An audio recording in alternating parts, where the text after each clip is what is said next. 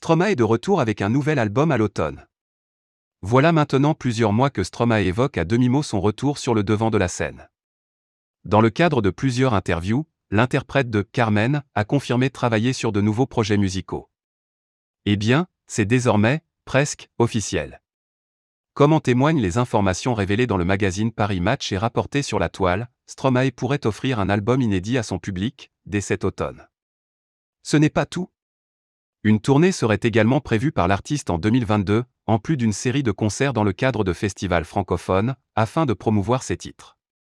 En parallèle de sa marque de vêtements Mozart mais aussi de sa vie de famille, Stromae a donc poursuivi l'élaboration d'un opus, Dans l'ombre, je n'ai jamais vraiment arrêté, a-t-il confié en mai dernier dans les colonnes de Max. Je travaille, et je m'amuse énormément. Mon absence me fait du bien, mais n'est pas définitive. J'en profite pour m'occuper de mon fils de deux ans et demi. Et puis, ce n'est pas comme si je ne travaillais plus. Je suis juste beaucoup moins médiatisé. Stromae au sommet. Pour rappel, le dernier album de Stromae, baptisé Racine carrée, porté par les titres Papa Outé, Formidable, ou encore Tous les mêmes, est sorti en 2013.